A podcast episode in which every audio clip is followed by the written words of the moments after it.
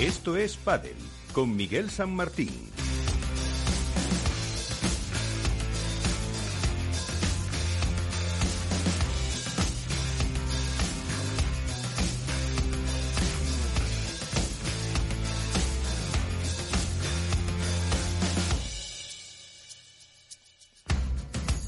Muy buenas noches, estamos aquí una semana más en nuestra cita con el mundo del pádel para hablar, pues hombre, de nuevas fechas de torneos de Premier Padel, de qué pasó en esa prueba de Alicante. Tenemos ahora un poquito de eh, pausa, hay que decir, porque tenemos dos semanas sin competición.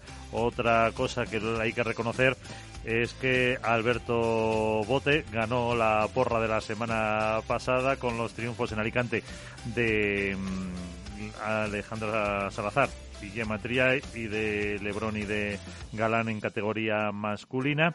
Y alguna cosilla más que hay que contar como la primera eh, ruptura entre las parejas eh, top la de Franco Estupazuk y la de también eh, que formaba con Alex Ruiz cuando pues el jugador malagueño ha reconocido que no se lo esperaba. Son eh, apuntes eh, de un programa que luego debatiremos en tertulia y también recibiremos antes de que antes de que podamos eh, debatir a Óscar Solé, el responsable de comunicación y eventos de APT de Montecarlo International Sport para que nos cuente cómo va a ser la segunda parte de la temporada y la gira que han iniciado. Ahora mismo se está disputando el Máster de Mónaco. Temas que tenemos ya y que enseguida comenzamos con nuestra actualidad. Así viene la actualidad con Contrapared.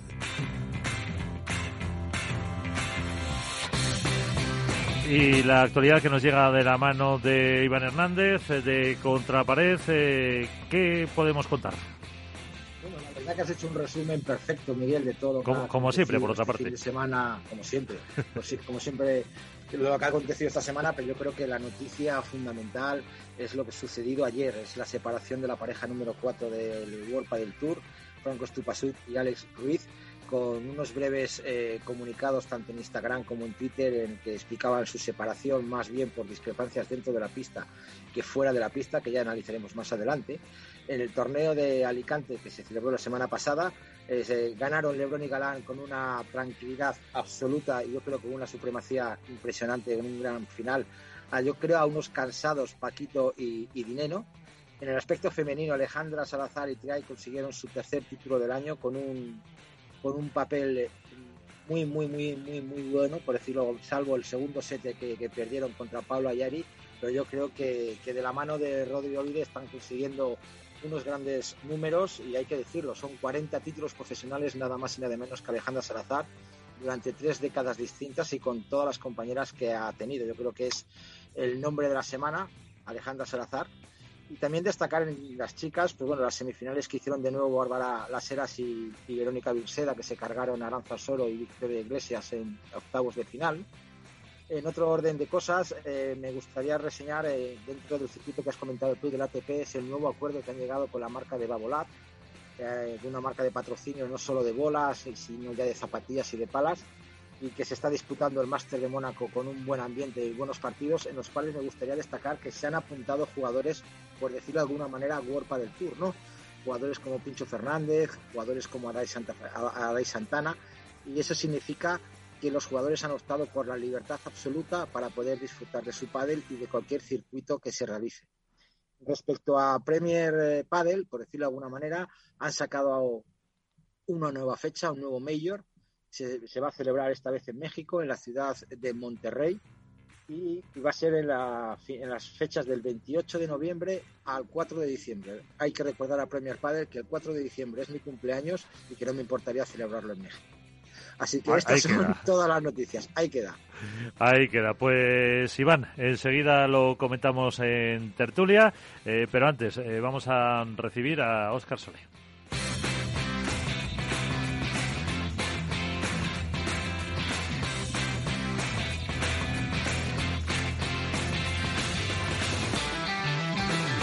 Esto es Padel. Ya tenemos aquí una gira esperada. Hablamos de un torneo en el que reconozco y también en tono el mea culpa hemos eh, prestado menos atención, pero ya ha saltado a Europa. Tenemos eh, aquí a APT eh, Padel Tour, el circuito que ha hecho público su calendario para esta temporada 2022. Dos Grandmaster, cinco Oper y cinco Future componen este segundo semestre del calendario con Italia, Portugal, Suecia, España, Argentina y México como destinos que lo van a completar. Eh, también queda por definirse cuál será la sede del Master Final que se disputará entre el 5 y el 11 de eh, mes de diciembre de este 2022.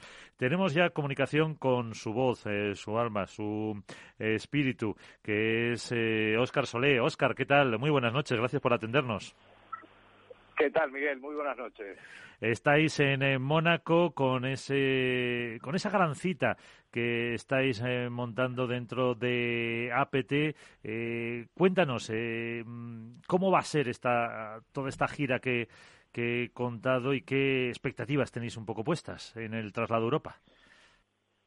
Bueno, Miguel, te diría que después del comienzo en, Sudamérica, lo que fue Asunción, sobre todo Buenos Aires, que la verdad superó todas nuestras expectativas, ese montaje ahí en, la cancha de River Plate, el, apoyo también de, las empresas argentinas en un momento difícil para el país, pero pero que apostaron por APT del Tour y fundamentalmente por el PADEL, el gran crecimiento que está volviendo a tener allí en la República Argentina que nos hemos venido a la, gira europea, ¿no? Comenzamos aquí en, el Principado de Mónaco con lo mismo, torneos eh, junior para jóvenes hasta 18 años.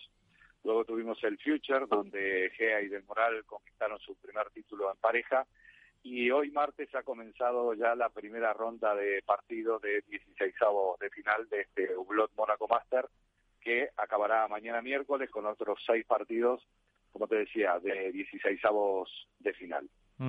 Eh, con ambiente, con expectativas y también que eh, se hablaba eh, pues de premios son muy cuantiosos también los que los que se da en, en APT con este año además con la incorporación de, de grandes jugadores y de grandes partidos.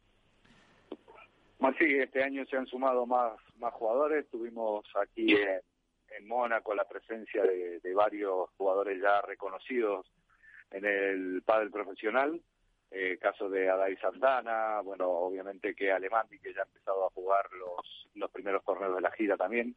En fin, poco a poco se van sumando más, más jugadores y esa es la, la intención, ¿no? Y en cuanto a los premios, efectivamente se han triplicado en algunos casos con respecto al año pasado.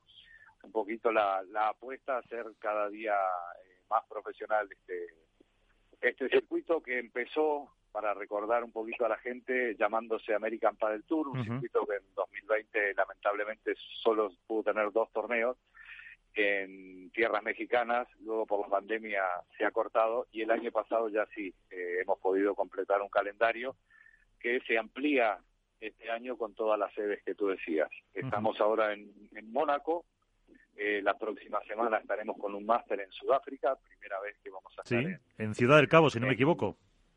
Exactamente, en Ciudad del Cabo, primera vez en el continente africano y un poco de incertidumbre, ¿no? Por lo que nos vamos a, encontrar allí. En las próximas horas se van a estar cerrando las inscripciones y bueno, una nueva experiencia para, para este circuito que eh, a partir del segundo semestre, como bien anunciabas, estará también en Italia, más pruebas en Portugal y una de las principales pruebas va a ser ahora en mayo, del 16 al 22 ahí en, en Sevilla, que bueno, yo creo que va a explotar sinceramente. En las setas, eh, hay que decirlo, en las setas de la Encarnación, entre 16 y el 22 de mayo, esa eh, edición eh, sevillana, que además yo creo que no va a faltar. bueno, hubo la presentación la semana pasada con el alcalde, con Antonio Muñoz, estuvo representantes de, deportes, el presidente de APT, Fabrice Pastor, y, y, yo creo que ahí la afición va a responder para ver eh, jugadores que eh, aunque son eh, muy buenos, son menos conocidos, y que la, la afición va a responder seguro en Sevilla. Sí, yo no tengo la menor duda. Además, tenemos la presencia de varios jugadores sevillanos. Ya hemos tenido aquí, por ejemplo, en Mónaco, al joven Santi Pineda, que con apenas 15, 16 años ha caído en la, en la fase previa pero ha tenido una destacada participación también en el, en el Future. Eh, hay varios jovencitos eh, sevillanos que, que, ya se están eh, inscribiendo para participar de, de este torneo. Como bien decías, no son jugadores muy conocidos todavía en el mundo del pádel, muchos de los que participan en, en APT Padel Tour, pero poquito a poco se van sumando ya jugadores de renombre. Ahora bien, como hablábamos también en, en Buenos Aires, con los resultados, con quienes llegan a la final, eh, varios de los jugadores que, que han venido a probar suerte en, en, APT se han encontrado precisamente con eso, ¿no? Que el nivel de los jugadores es muy, pero muy alto y bueno, eh, vamos a ver qué, qué nos depara el, el tiempo. Y aparte, eh, yo creo que eh, estáis haciendo una labor muy importante como cantera en el mundo del pádel. Como decías tú, en eh, el continente americano es sin duda la mejor prueba la que mejor demuestra eh, cómo está esa cantera y cómo eh, se puede dar visibilidad a unos eh, jugadores para que puedan hacerse profesionales en este deporte, que puedan vivir de él, que es lo que todos desean, que no baje también la afición en el continente, en Argentina, en Brasil, en todos los países donde habéis estado. Y yo creo que eso es un, un trabajo impagable, porque no es todo la élite, sino hay que nutrirla y nutrirla es eh, dar esperanza a muchos jugadores.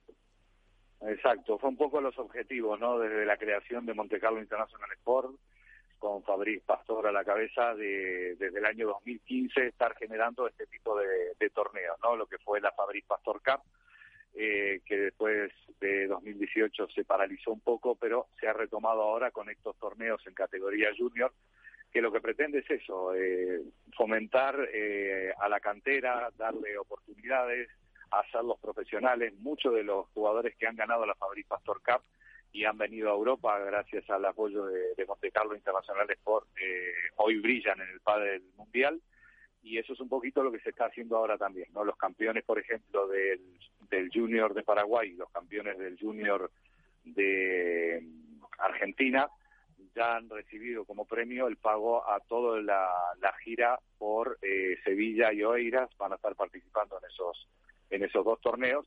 Y lo mismo ocurrirá con los chicos que eh, han salido campeones ahora en Mónaco, eh, los que salgan campeones en Sevilla, los que salgan campeones en Oeiras, pues tendrán la oportunidad también de hacer un viaje con todos los gastos pagados y participar de, del torneo en, del circuito APT. Eh, ¿Y Óscar Solé canta muchos puntacos? Óscar Solé sigue cantando algunos puntacos, la verdad que este, ya son, son muchos años, pero bueno, eh, la idea es dar paso a, a Sabia Nueva, ¿no? Por eso hemos incorporado a, a Nico Cruz, tenemos otros chicos en, en el equipo. Eh, lo importante de este año también, Miguel, es el apoyo que hemos tenido de parte de ESPN, la cadena latinoamericana eh, que se ha interesado por nuestro circuito. Eh, se va a estar retransmitiendo los partidos de, todos los torneos de primera ronda por el canal Star Plus y luego por, por ESPN eh, semifinales y final. Y todo eso nos da un poquito más de, visibilidad a nivel internacional y como te decía, nosotros lo que tenemos que hacer es eh, darle paso a la savia nueva de, este deporte. tenemos otras otras funciones, pero pero necesitamos más gente joven que, que se dedique a, esto. Yo creo que en el momento en el que está el pádel eh, de furor eh, va a ir creciendo en todos los ámbitos, ¿no? Tanto a nivel profesional, deportivo, de las marcas y también de la de la comunicación como ya lo estamos viendo, ¿no? Hace, cuando nosotros empezamos, eh, no había ni siquiera ni Facebook, ni Twitter, ni, ni nada, cuando estaba la época del PPT, recién se empezaba a vislumbrar alguna revista de pádel, algún, algún medio online, y bueno, por suerte todo esto ha ido creciendo eh, al mismo tiempo que el pádel también se ha ido desarrollando a nivel mundial. Eh, eh, precisamente, ¿cómo ves tú que has estado en esos comienzos el auge que hay ahora, la posible convivencia de circuitos? ¿Da el pádel para todo?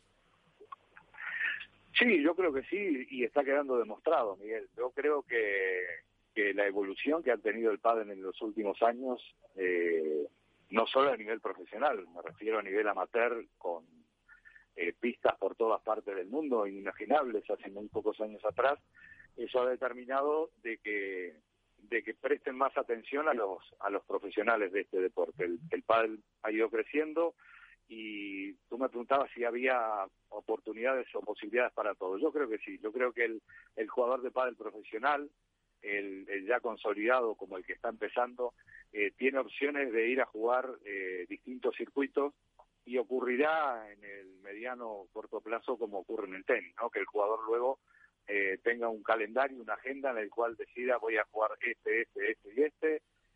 si a algún organizador le interesa tener al mejor del mundo, le pagará para que vaya a su torneo. Y yo creo que es a donde apunta este deporte. Ya te digo, en el corto, mediano plazo eh, vamos a tener la, posibilidad de que un jugador profesional tenga a su disposición unos 50, 60 torneos donde ir a jugar. Sí, que pueda elegir, pues este me, pues sí que esté más cerca del mar a mí me viene mejor por eh, mi tipo de juego para sacar más la bola, para menos, yo prefiero más altitud, yo prefiero más indoor, yo prefiero más outdoor.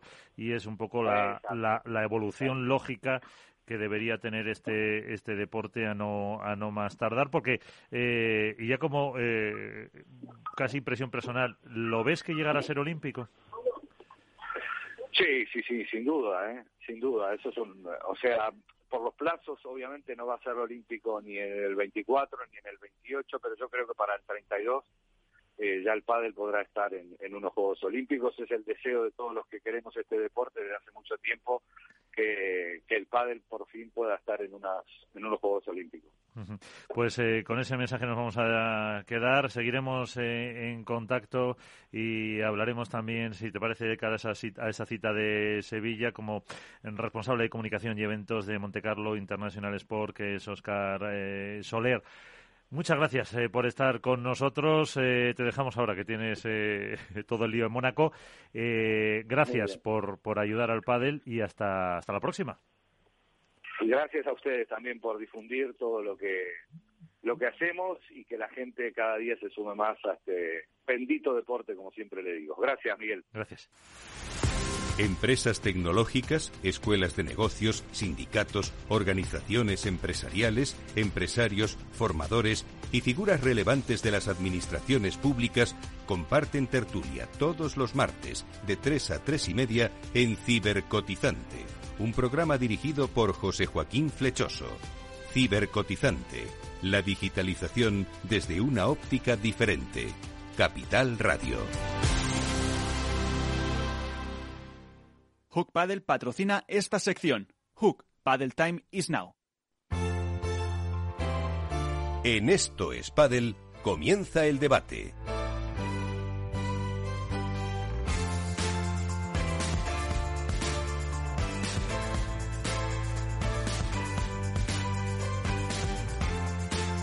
Pues eh, el debate, además de Iván Hernández, enseguida se incorpora Mónica Montes y también está con nosotros Álvaro López de Padel Spain. Eh, Álvaro, ¿qué tal? Muy buenas.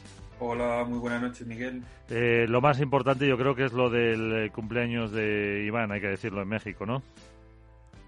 Sí, la verdad que, la verdad que sí. lo digo, lo de Premier Padel, por, por empezar por último que comentaba Iván, no sé, a mí me ha sorprendido un poco lo de México, no porque sea México ni mucho menos la cuna del pádel como ponéis en, en Padel Spain, sino porque nos vamos ya hasta diciembre. Y esa, si no me equivoco, después de la prueba de, eh, bueno, la parte de la de Qatar, la de Buenos Aires y la de Roland Garros, eh, con México harían cuatro. Mm, y nos vamos casi hasta, hasta final de año, o a no ser que no las vayan haciendo cronológicamente y luego apunten alguna en verano o en estas dos semanas que, ahora hay de parón en el World del Tour que podrían haber aprovechado para meter también alguna de las otras eh, pruebas, ¿no os parece? A mí me extraña un poco lo de diciembre. Sí. con un Challenger, ¿eh? ¿Perdón? Que vamos a tener problemas porque coincide con otro Challenger. ¿eh? Con el Master Final del Challenger de Córdoba, creo que he de mirado. Córdoba, correcto. Sí. O sea, que ahí vamos a tener otra vez otro problema como, Sí. como hemos tenido ahora en Getafe. Por eso. Bueno, al final yo creo que esto es lo de siempre. O sea, están trabajando sobre la marcha, no tienen, como vemos, un calendario definido. Yo creo que van, van anunciando las sedes, eh, no te digo una a la semana, pero más o menos eh, con una periodicidad bastante, bastante diferenciada entre unas y otras.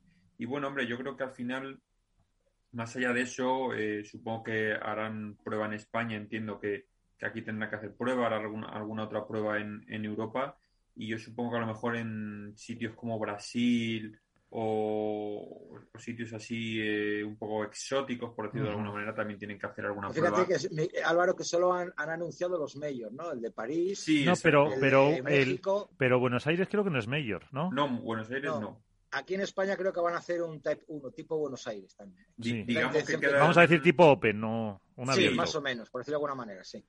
Exacto, quedan Que lo llaman de tipo uno. segunda categoría o Uno, tipo de uno, alguna sí. manera o tipo 1 y bueno, queda, ya te digo, queda por anunciar todo eso, pero bueno, el calendario como hemos dicho muchas veces, o sea, está muy muy compactado, apenas hay espacio y yo sigo diciendo lo mismo, al final los sacrificados van a ser los Challenger, entiendo que son las pruebas que van a pisar, eh, sea el Master final de Challenger o sean pruebas eh, regulares de Challenger, pero son las que al final van a terminar eh, perjudicadas. Ya lo vimos en Getafe, que el, el cuadro, especialmente de chicos, pues quedaba bastante desahuciado. Es verdad que hubo gente, porque al final eh, la gente respondió, sobre todo en el club, sobre todo en el, en el Get Indoor, más que en el pabellón. Lógicamente, eh, sábado y domingo sí que hubo aficionados, pero el resto de días eh, bastante pobre de, de apoyo en las gradas. Y bueno, eh, veremos a ver si al final las chicas se lanzan también a este circuito, que yo espero y entiendo que, sea lo que, lo que harán. Eh, cómo responden los Challenger, porque claro, en este primer Challenger el cuadro femenino estuvo bastante eh, animado y disputado con nombres importantes, pero de aquí en adelante, si al final las chicas deciden unirse a Premier Padel, que entiendo que es la cadencia lógica, eh, veremos a ver en qué quedan los est- estas pruebas del circuito. Eh, veremos a ver si yo lo decía más que nada por la fecha. Digo, supongo que pondrán alguna, alguna antes, pero fíjate, hasta nos quedan todavía eh, seis fechas más. Si son los diez que, que en principio se han comprometido, y yo es que, como dices tú, con todo el calendario, eh, que se solape con un Challenger, yo creo que está asumido, pero ojo, que a lo mejor tiene que solapar con alguna de las otras. Claro, no sé, yo creo que, mira, bueno, en julio tienes o dos se quedan seis. Entre, entre Valencia y Málaga tienes otra semana, después de Málaga tienes, que ya empezarían casi un mes entero, ya estaba Buenos Aires por medio, tienes la, la última semana de julio también para poder a lo mejor hacer uno en Sí. España. O sea que a- lo que pasa es lo que tú dices, que o se cargan los Challenger, porque ya no quedan más. Bueno, queda el de Calanda, el de agosto, que se pueden cargar.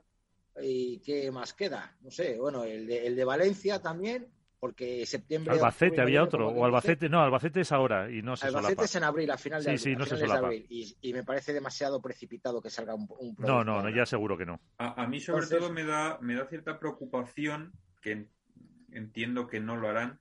Queda una semana, la última semana de octubre, queda libre después de Sí. Menorca, Correcto. pero claro, ahí eh, entiendo que se disputará el Campeonato de España.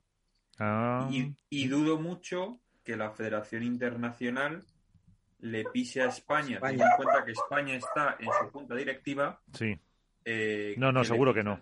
Pero que ya tiene a fecha, España. ya tiene fecha el Campeonato de España.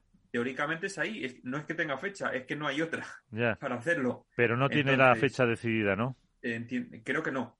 Entonces, entiendo que no queda otra opción en el calendario para el Campeonato de España y dudo mucho que la Federación Internacional eh, le pise a España, siendo su junta directiva, el Campeonato de España.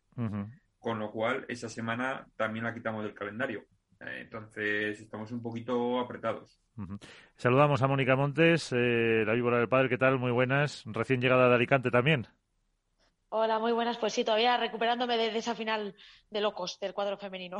Ahora hablaremos, ahora hablaremos eh, de ella, pero eh, antes, eh, bueno, estábamos hablando de Premier Padel, eh, de las eh, fechas. eh, no sé si tienes algo por decir, y si no, entramos en lo de lo que contaba Iván también de mm, eh, Alice Estupa, que ha sido un poco la, la sorpresa no esperada y a tenor de lo que eh, ponía en las redes eh, Alex después de perder la semifinal, con muy buenos resultados, porque han sido, creo que, dos semifinales y dos cuartos de la pareja, mm, no hacía presagiar este, este desenlace, ¿no?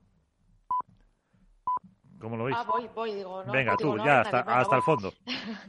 que sí, la verdad que, bueno, tanto yo creo que como a mí es verdad que mis compañeros están más metidos ahí con más contactos y también les pillo prevenidos, con lo cual, pues a mí más todavía.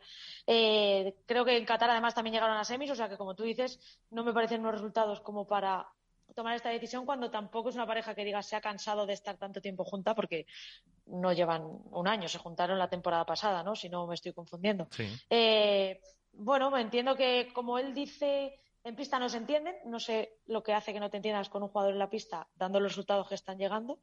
Entonces, no sé, a mí personalmente me da pena porque era una pareja que, me, gustaba muchísimo, pude disfrutar en Alicante, o sea que bueno, por lo menos me quitaba esa espinilla, pero no entiendo muy bien la, decisión de Stupa, que ya confirmó además que había sido él, porque no sé con qué pareja puede juntarse que ahora mismo le salga mejor que estar con Alex Ruiz. Chicos. Bueno, a ver, esto es una pareja que, que como decía decía Alex Ruiz en una entrevista, eh, empezaron pareja 7, han llegado pareja 4. Eh, había buena sintonía, de hecho, si no recuerdo mal, el año pasado estaban viviendo los dos en, en Alicante. No, Creo que sí que en Alicante, si no recuerdo mal. Con la escuela de Pozzoni. Eh, exacto. este año, bueno, se han, se han separado, Estupa se ha vuelto a Madrid y demás pero, pero bueno, es una pareja que lo, raro es que ha pasado lo contrario de lo que suele pasar, es decir, normalmente a lo mejor en pista y sintonía, pero fuera no. En este caso, digamos que es al revés. Dentro de pista no había sintonía y fuera, por lo que se deduce, sí se llevaban bastante bien. Entonces, a mí me extraña porque es una pareja que yo personalmente el primero no apostaba por ellos. Sorprendió un eh, poco cuando se generó esa pareja. Exacto. Yo a mí por el, el estilo de juego eh, no, me, no me atraía demasiado. Es verdad que los resultados les han dado totalmente la razón, han crecido mucho y bueno, ahora veremos, eh, como decía yo en el periódico, eh, con quién se juntan, porque claro, las aspiraciones que tienen no es de juntarse con una pareja fuera del top 10, con lo cual tiene que haber un cierto movimiento entre las parejas, mínimo una, no sé si alguna más, que se que se pueda disolver para juntarse con ellos. Todos hablan y en, los mentideros se habla de Maxi Sánchez y Pablo Lima, que teóricamente se juntarían con ellos, o sea que no se romperían más parejas en principio, pero yo no descarto que haya dos, tres movimientos más que, pueden agitar esto, porque al final eh, lo que llevamos de temporada, por muy mal que hayan estado, entre comillas, los números uno, que les ha costado siempre en los inicios de torneo, es verdad que en, Alicante han barrido, pero el inicio le volvió a costar le volvió a costar con Campañolo y con, y con Garrido. A partir de ahí dominaron, pero al final están ganando dos parejas, que son ellos y, Paquito y, Martín. Entonces, bueno, algo habrá que agitar. Muy pronto me parece, pero en principio algo de agitación va a haber. ¿Cómo lo ves, Iván? Yo sorprendido. La verdad que hay que decir que yo ayer me pilló la noticia de viaje. Eh, llegué ayer eh, a Alicante, justo cuando se iba Mónica, llegué yo. Pero bueno, yo venía de vacaciones y ya vino. No era nada personal, ¿no? No, es nada personal. Además, eh, estuve en contacto con ella durante mientras estuvo en, en, Alicante, estuvimos hablando y bueno, ahora ya nos contará su experiencia periodística dentro de, de esta nueva inmersión en el World Padel Tour, a ver qué tal estuvo todo y cómo si pudo hacer su trabajo de forma correcta y tal, ya nos lo contará. Pero respecto a Alex y Estupa, la verdad es que sí que me sorprende. Me sorprende muchísimo, sobre todo por los resultados, que es lo que dice la gente. Yo, sinceramente, a mí me, sabes que me, que me encanta que me den palos, me van a caer. Me van a caer por lo que voy a decir.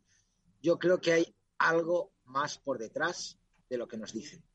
Eh, a lo mejor soy el único que me atrevo a decirlo. Eh, yo me he vuelto a ver la semifinal anoche y algunas caritas raras, sí, más bien por parte de Franco Stupasuk, no por Alex, que le veía muy ilusionado pero el juego yo creo que era el mismo, el que están, han estado realizando hasta ahora. Dos torneos ganados, México y Cagliari, eh, semifinales en los últimos tres torneos, un juego que, bueno, se han cruzado con parejas que eran top 2, o sea, es por decirlo de alguna manera. Se cruzaron con, con Sancho y Tapia en, en, Vigo, se han cruzado con los también con otra pareja top en Alicante. El juego era bueno, pero bueno, los resultados no son los que ellos quieren, que ellos quieren final. Bueno, también sí, pero yo creo que semifinales, siendo pareja cuatro, como quien dice, es su top. Si tú eres pareja 2, está claro que tienes que llegar a finales. Pareja 4 es porque estás ahí, en el límite de entre final y semifinal.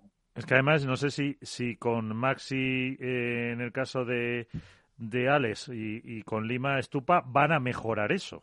Es que la cuestión no que separas es que vas a mejorar. yo no quito mérito, ¿eh? Yo no quito mérito a que Dios me libre a, a dos ex número uno. No, no, claro. Pablo Lima y Maxi Sánchez. Pero el nivel que están demostrando ellos como pareja no se asemeja al nivel que necesita ahora mismo. Y me voy a centrar en Estupa, que es el que ha roto, por, decirlo de alguna manera, la pareja. Necesita para dar ese paso a mayores. Que a lo mejor con Pablo Lima, por su lucha, por su juego, tal, puede dar ese paso. Sí. Y que el más perjudicado va a ser Alex Ruiz, también. Sí, pero fíjate, yo creo que Lima, eh, o sea, o Alex le aporta a Estupa un plano más ofensivo a lo mejor que lo que sería que lo que sería Lima. Entonces es que eh, era una pareja muy fuerte en, en ataque a lo mejor y ahí pues eso pierde. Y, cambio, y a lo mejor y a lo mejor ¿eh? claro y a lo mejor Maxi pues eh, recupera más capacidad ofensiva al tener a Alex ahí. En el caso de que sea esta que yo no lo sé tengo mis dudas porque claro es que en los mentideros se dice de todo y Álvaro lo ha dicho. Ayer por las redes decían que se iban a romper a Vela y Coello yo creo que Vela y Coello no rompen. Se porque es, un proyecto a largo plazo que tiene el Vela y Coello está enamorado, sí. así te lo digo, enamorado, ya no, no sé si físicamente o no, pero de, de, Vela, del estar con él, con un número uno. Eh, y luego, obviamente, otros decían que romper la pareja Paquito Dinero para que vuelvan los superpibes y que Paquito jugara con Alex porque es muy amigo suyo. Serían dos parejas que pueden ser han jugado juntos, tanto Paquito como, como con Alex, han jugado juntos con la Federación Andaluza, pero yo no veo que rompan esa pareja absolutamente para nada, porque están muy bien, están teniendo buenos resultados y el juego les está acompañando. Sí, a ver, eh, yo por lo que he visto de resultados, si no me equivoco, eh, Alex y, Estupa solo han perdido con dos parejas, es decir, con Chingoto y Tello y con Paquito y Martín. Entonces, eh, por ahí me reitero en el hecho de que tienen que buscar una pareja de, mm, que les dé ciertos resultados. Entonces, dudo mucho. Eh, Paquito se ha cansado de decir que el, como está jugando es gracias a Martín. Eh, a lo que Martín hace sacar de él, la cantidad de juego que aglutina Martín, cómo maneja la pelota y todo. Entonces, yo dudo mucho que, por ahí Paquito y Martín eh, se separen. Además, es una pareja que entra en la junta todos los días con Rodri y demás y se llevan muy bien, no ya solo dentro, sino fuera de la pista. Eh, y más allá de, de, Lima y de, y de Maxi Sánchez, no veo otra pareja que ahora mismo tenga avisos de romper. Eh, con, ya te digo, con ciertos eh, con ciertas garantías de que les ofrezcan pelear como lo que han estado haciendo hasta ahora, que son semifinales. Entonces, lo veo muy complicado. Yo creo que si se juntan, con quien se junten ahora mismo, eh, salvo la pareja 1 y 2, obviamente, eh, va a ser una bajada de nivel. Capra, ¿eh? sí, pero yo creo que con quien se junten ahora mismo, cualquiera de los dos va a ser, lógicamente, una bajada de nivel y de prestaciones en cuanto a resultados. Sí, y que son, como decía Mónica, desde el año pasado entrando juntos con Pozón y los dos, una estructura y, unos resultados que han acompañado. Mónica. Ahora hay otra posibilidad que también decían algunos, dice la vuelta de Sancho con, con Estupa, pero ahí esa sí que no la veo yo ni, ni, ni, ni vamos, por de ningún lado. Ahí esa sí que no la veo la vuelta de Sancho con Estupa yo no la veo nunca. Entonces, viendo el ranking que le tengo aquí ahora mismo delante, o sea, nos tenemos que ir, pues eso, a Pablo Lima, Maxi Sánchez, o a Lucho Capra y Javi Ruiz, y ya más abajo nos tendríamos que ir a un Momo González, Javi Rico. Bueno, Estupa ayer en, una entrevista dijo la frase, no sé si la habéis leído, algo así como los clásicos nunca pasan de moda o algo así ahí, yo, ahí yo me tiro a Pablo Lima, ¿eh? Claro, sí, entonces está haciendo indicar que sí, pero yo no sé. Personalmente me, te da un poco de pena porque al final es eso, es una pareja que, viendo cómo está el pádel, el nivel que están teniendo, que están llegando a semifinales y a cuartos, no, me parece que se ha rendido demasiado pronto Estupa, siempre y cuando sea por, por lo que él ha dicho. Pienso un poco como Iván, algo, algo se nos está escapando porque no es normal, o sea, no sé, no me parece normal el que tires la toalla, por así decirlo, tan rápido, como digo, cuando estás viendo que Lebron y Galán están volviendo al nivel que tenían el año pasado, que es increíble, Paquito y Dinero igual. O sea, realmente has jugado contra dos parejas del circuito que se te han podido atragantar y, ya has decidido que no está funcionando la pareja. No sé, creo que hay algo que se nos está escapando y no sé si averiguaremos, pero para mí creo que también es un poco un error, por decirlo hablando claro, y que van a salir perdiendo los dos. Pues Alex la ha tocado sin quererlo, pero Estupa yo creo que mm. se va a poder arrepentir. porque quien dudo mucho, quien dudo, vamos, muchísimo que se separen, eh, es verdad que, que, los resultados no les están acompañando y que siempre están ahí, pero no terminan de dar ese paso, son Tello y Chingoto. Pero dudo mucho que esa pareja rompa, vamos, eh, con, la unidad, que tienen. Entonces, ya te digo, quitando a Maxi y, Lima y Tello y Chingota, que podría ser quizá la otra que por resultados, porque ya lleva mucho tiempo, erosión de la pareja, llamémoslo como queramos, bajando de eso, eh, niveles. Ojo, pero tú fíjate una cosa, Álvaro, tú imagínate que se juntan Tello y Alex Ruiz. Dos torres pegadores de escándalo. Y si se juntan Chingoto y Estupa, a ver, eh, Estupa es pegador, pero alguno, y me, vais a permitir hacer la gracia, tiene que poner una escalera para llegar a los globos. Pero no son los jugadores muy altos. pero cualquiera de lo que están diciendo es no es el perfil que tiene Alex. No. Eh, bueno, el de Tello me, me puede cuadrar. ¿eh? No, pero me refiero al perfil para, para Estupa que, que le aporta Alex. Eh, Chingoto no es ese perfil y, bueno, y en caso... Pablo Lima puede ser, es el que más se acerca. Exacto, es zurdo también. Eh, zurdo, claro, es el que más se acerca, es pegador, es buen defensor, eh, corre todas las bolas, o sea, es el perfil que más se acerca al juego de Estupa. Entonces, bueno, ya veremos a ver. Y ahora que nos cuente Mónica su experiencia en World Padel Tour. Cuéntanos, cuéntanos mientras. Cuéntanos. Me has preguntado, antes has comentado la, experiencia periodística, porque la personal, claro, la personal solo va a tener cosas buenas. porque, ha sido un torneo que me ha gustado muchísimo vivir y ya te digo que con la, con la final más todavía, hablando yo del cuadro femenino un poco, que es donde estoy más centrada. Y que también vi a los chicos, eh, tengo que decirlo, que me, me quedé ahí toda la jornada. En cuanto a, a periodísticamente hablando, pues mm, pude acceder a las jugadoras, pero buscándolas a la salida como cualquier otra persona. O sea, quiero decir, nadie me ayudó a nada ni se me planteó la posibilidad de. Eh, luego también algo que me llama mucho la atención es la, hora a la que abren las puertas, casi que ya pillas el primer juego empezado. A ver, estoy exagerando un poco, pero pero no sé, pensaba yo que esto se, la gente se estaba quejando también en plan, ¿cuándo van a abrir las puertas? Ya habían salido las jugadoras, que parece que es algo que te gusta, que te gusta vivir. Y, bueno, pues es que no, tampoco voy a criticar a World del Tour porque tampoco mi experiencia me permite hacer comparativas, pero viendo lo que han podido comentar mis compañeros en, en el nuevo circuito, por ejemplo, en Qatar, o los comentarios que habéis podido hacer, pues periodísticamente no me aportó nada, a ver, hablando claro. ¿No ibas con acreditación? No, al final no, entonces tampoco pude, claro. Ahí está. Bueno, aunque hubiera sido con una acreditación, a lo mejor lo que te dices. iba a decir, lo que contaste tú la semana pasada, no creo que hubiera habido mucha diferencia, ¿eh? A ver, que ojalá lo mejoren. Yo creo que es un paso que tiene que, reaccionar World Padel Tour, el tema de, la prensa, del acceso a los jugadores. Y que, bueno, dentro de lo que cabe, si tú estás eh, trabajando dentro de ahora mismo dos medios de comunicación, como puede ser Radio Marca Baleares y Capital Radio, y eres colaboradora, bueno, pues hay que intentar que, te, den acceso y que las jugadoras, quieras o no, pues te vayan conociendo, tener contacto de ellos y poder acceder a ellas, que bueno, siempre suelen ser accesibles. Otra cosa es que las pilles y que, que bueno, veremos a ver si consigues más contactos. Sí, poco a poco, pero bueno, sí, a acercarme a ella, por lo menos que me pongan cara, porque es verdad que por Instagram pues las he podido hablar y entonces, pues bueno, como también estoy empezando, como quien dice, con el tema del padre femenino en concreto, pero vamos, muy bien, la verdad es que sí, son accesibles, ninguna tuvo un no, pude hablar con ellas, como digo, como podría haber hablado cualquiera a, la salida del pabellón, pero muy contenta.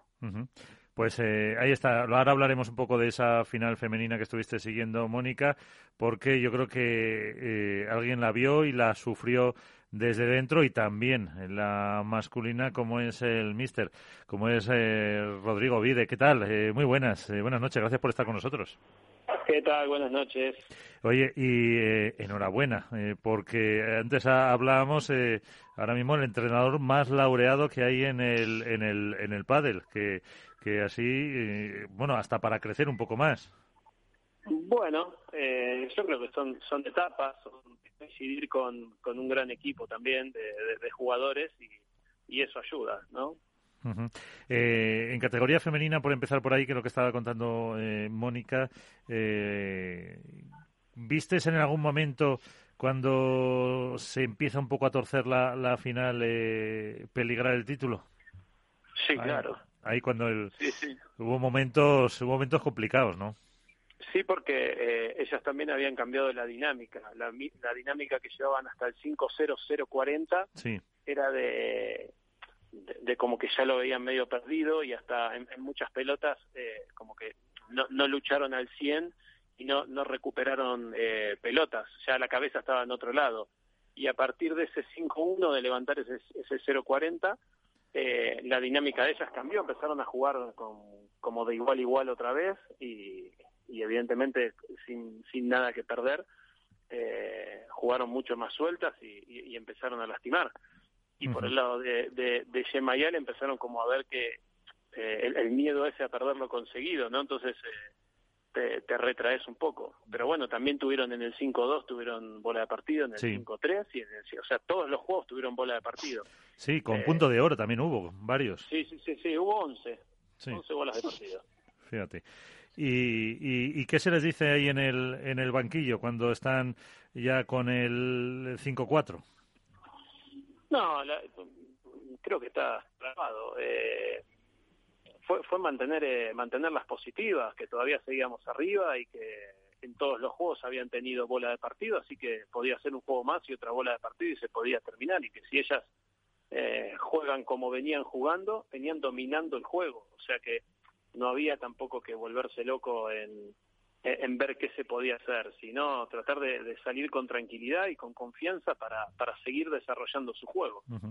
Después del torneo de Vigo tuvimos con nosotros a, Ari y, nos contaba un poco eso, toda la estrategia que preparáis los entrenadores, como nos decía, eh, cómo había intentado conseguir eh, Paula tener atrás eh, a Alejandra por la mayor parte del partido. También nos dice, dice, seguro que Rodri ya se lo ha visto 70 veces este partido para contrarrestarlo la, la próxima vez.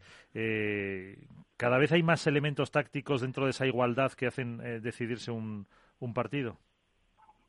Sí, claro. Lo que pasa es que eh, yo tengo una teoría y es que por más que vos ates, el partido que viste previamente, no sabes lo que va a pasar del otro lado y tranquilamente ellos pueden entrar con un cambio totalmente distinto que, que empezás con esa estrategia y no te sirve para nada y tenés que cambiar sobre la marcha yo creo que lo más importante es eh, que, los jugadores se adapten a resolver problemas, sea cual fuere, da igual, pero que, tengan muy claro que puede pasar esto, puede pasar lo otro y puede haber mil variables de cómo se juega un partido. Lo importante es estar preparado para decir, ahora tenemos que cambiar, ahora nos conviene hacer esto, ahora tenemos que volver a lo que hacíamos antes, ahora y tener esa capacidad de cambio constante. Eh, está con nosotros eh, Iván Hernández, Álvaro López de Padel Spain, también Mónica Montes, la víbora del Padel. Eh, Iván, ahí tienes al. Hola, Rodri, buenas noches. Al que más gana. Buenas noches. Al que más gana y al que mejor dirige. Está claro que, está, lleva tres semanas tocando, tocando metal, que se dice, ¿no? Vigo, Qatar, ahora en Alicante, aunque sea con las chicas, mejor, mejor entrenador según la revista especializada Padel Spain. Eh, y yo creo que a lo mejor eh, nos puede decir el secreto, Rodri. ¿Cuál es el secreto? El, asadito ese que hacéis los viernes, el trabajo, las horas que te pegas de ordenador. Porque la verdad es que verte plantear los partidos, la verdad, bueno, tú sabes que yo, tú y yo nos conocemos hace muchísimo tiempo y yo sé que has cambiado de una manera tu forma de trabajo brutal. La analítica que haces en los partidos, las charlas que das en los, en los, en los banquillos son realmente espectaculares. Desde aquí mi enhorabuena, ¿no? Pero, ¿cuál es el secreto que tiene Rodrigo Vide para tener este éxito absoluto ahora mismo con el pádel? Bueno, primero, muchas gracias. Y segundo, eh, yo creo que es trabajo. No, no, no le veo otra. Eh, no, no hay nada mágico, no hay, no hay, no hay secretos. Es, es, es análisis, es trabajo, es buscar eh, diferentes caminos para tratar de llevar un objetivo. Creo que, que el diálogo con el jugador, la convivencia con, con, los jugadores, con el asado, con lo que sea, yo creo que esa... Las chip ¿no? También esas famosas. Claro, yo creo que esa, esa, esa unión que terminamos generando eh, hace que, que, que, haya charlas enriquecedoras en cuanto a, a, lo que quiere cada uno, al objetivo, a la comodidad jugando, eh, después, evidentemente, se, analizan los partidos, se analizan los entrenamientos, pero, pero yo creo que ahí el, secreto fundamental es, es tratar de, sacar la, la mejor versión de, esa pareja y, de esos jugadores individualmente. Eh, no, Uy, que te perdemos, Rodrigo. Hola, hola. Ahora.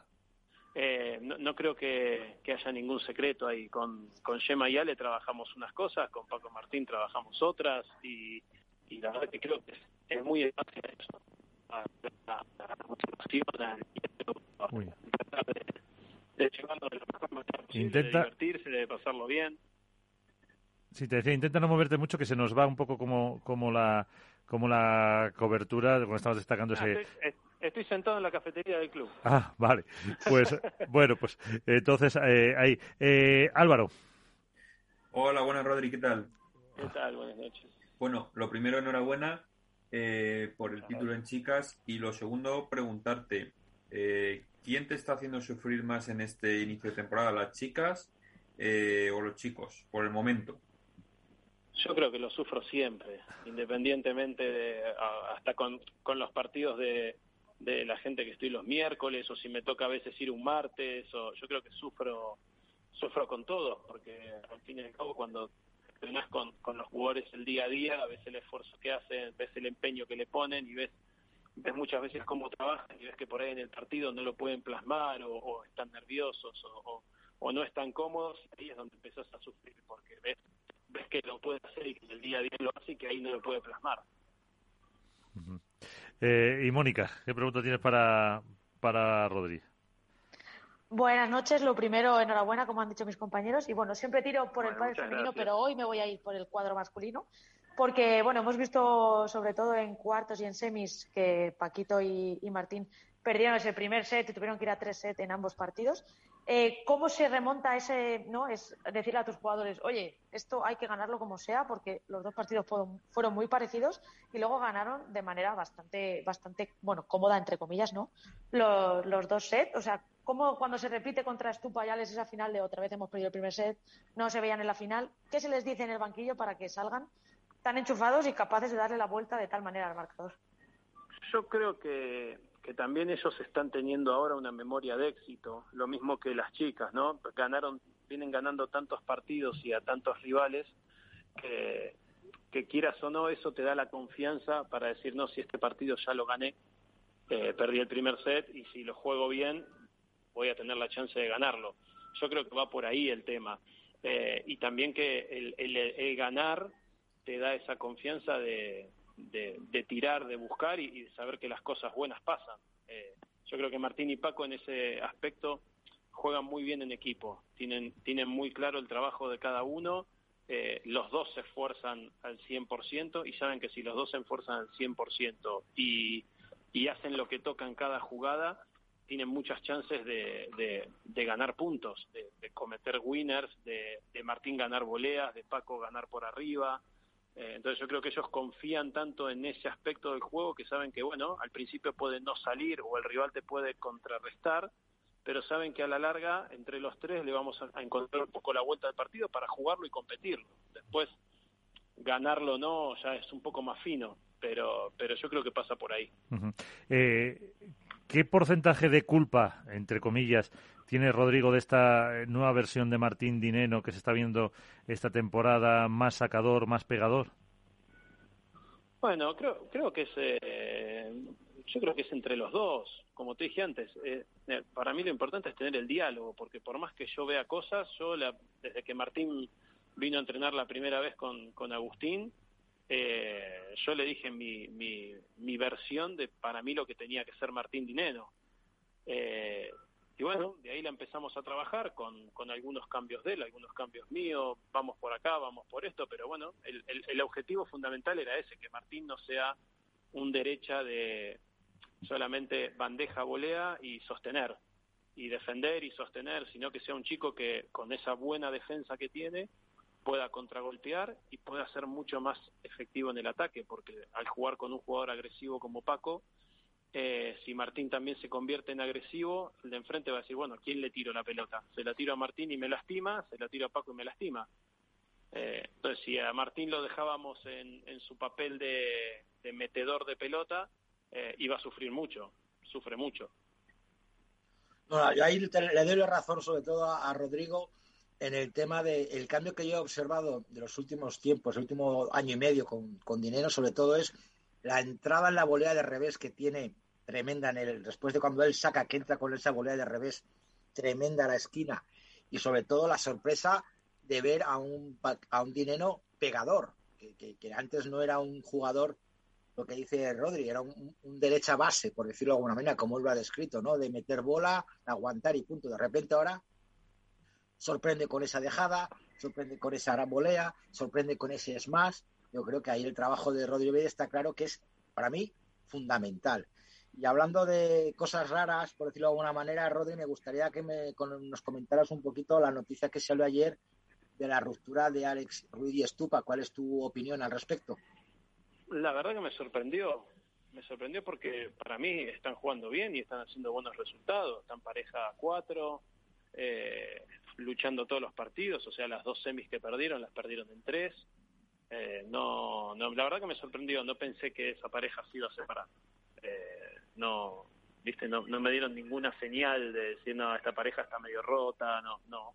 Eh, también que las publicaciones a veces son algo son algo mentirosas, ¿no? Pero pero veías las publicaciones cuando terminan los partidos y todo y bueno, era una publicación normal, no por eso digo me sorprendió, no no, no tenía ni noticia y ayer cuando vi la vi la publicación la verdad que me llamó mucho la atención. ¿Y qué parejas puedes ver tú como compañeros de esa ruptura? Uy, evidentemente van a tener van a tener que desarmar, no sé, no sé no sé quién se desarmará de ese de, esas que están dando vueltas, pero bueno, eh, yo creo que si, si nos ponemos a pensar que esa pareja que estaba a priori muy bien se separó, por ahí va a haber otras que van por atrás que también están bien y se pueden separar tranquilamente. Creo que el pádel va, ya hace unos años que viene mostrando esa tendencia, ¿no? Que cada tres, cuatro torneos hay cambios de parejas y hay que adaptarse. Sí. se, se, habla mucho de proyectos, proyectos, proyectos, pero al fin y al cabo está demostrado en los últimos años que los proyectos realmente son muy poquitos. Eh, bueno, vosotros tenéis eh, dos proyectos ahí, ahí serios. Sí, pero te terminan avalando los resultados, porque yo no tengo ninguna duda de que si tanto a Yema Yale o a Martín y Paco les hubiese ido mal, no hubiese durado el proyecto. Sí. Creo que hoy el pádel se hizo muy resultadista en ese aspecto y, y, para los entrenadores está mal porque no te deja tiempo para trabajar. O sea es muy difícil que una pareja en tres torneos se compenetre muy bien y tenga grandes resultados muy difícil. Eh, tienes que congeniar muy muy bien. Yo lo dije el año pasado Gemma Yale y Paco y Martín hicieron dos pretemporadas impresionantes. O sea pareja que venía a jugar pareja que, se iba a casa eh, perdiendo. Eh, creo que Martín y Paco ganaron todos los, los, amistosos que jugaron, salvo con Lebrón Galán, que tuvieron set iguales eh, un par de veces, y, las chicas ganaron todos. Y sin embargo, su inicio de año fue más nervioso que, con resultados espectaculares. Pero bueno, ahí entre todos confiamos en que la pretemporada había sido buena, que el nivel mostrado había sido bueno y que solamente quedaba intentar hacerlo en el torneo. Pero tranquilamente eso, no sé, con dos, tres torneos más que no hubiese ido bien, por ahí tranquilamente el proyecto se caía. Rodri, yo quiero hacerte un par de preguntas. Eh, una de Paquito y, Martín. Em, entiendo, corrígeme si me equivoco, que el resultado de la final quizá lo abultado es por el cansancio que acumularon no solo del torneo anterior y de esa semana de competición, sino por las, las semis y los cuartos, que ellos lo jugaron a tres sets los dos. Em, y en ambos tuvieron además que remontar, entonces entiendo que por ahí quizás eh, venían bastante más cansados y saber cómo están físicamente. Y luego, por otro lado, eh, preguntarte por Alejandra Salazar. Eh, le leía a mi compañera Mónica que había conseguido 40, 40 torneos, 40 títulos. en el momento en el que está Alejandra Salazar, que es jugadora veterana, pero creo que es ahora mismo su, su mejor momento de carrera, eh, un poco cómo valoráis en el equipo los números que está haciendo y, tú que estás cerca de ella, cómo, cómo lo valora ella. Bueno, te voy por partes. Eh, con, con, Martín y Paco, eh, sí, sabíamos que si pasábamos rondas iba a ser cada vez más duro, porque la, los cuartos sobre todo era hasta que sangre alguna pareja, o sea, se estaba jugando hasta que hasta que sangre alguno. Porque porque Martín y Chingo tienen tienen un, mismo entendimiento del juego, se conocen muchísimo, entonces claro, cada punto era una batalla a, que salga sangre, entonces lo teníamos claro. Eh, la idea era ver cómo podíamos doblegar eso y romper para, para, para no sangrar nosotros y que puedan sangrar ellos. Eh, pero sí que es verdad que la semi eh, se estuvo mejor de lo esperado, porque después de, haber terminado el partido Paco con calambres y Martín al borde, bueno, pensamos que la semi eh, iban a estar peor, pero bueno, al otro día ya entre la bici, el fisio, la, entrada en calor, la verdad que los chicos empezó el partido y se empezaron a encontrar un poco duros se nos ha quedado, se nos ha cortado la comunicación con Rodrigo Vide.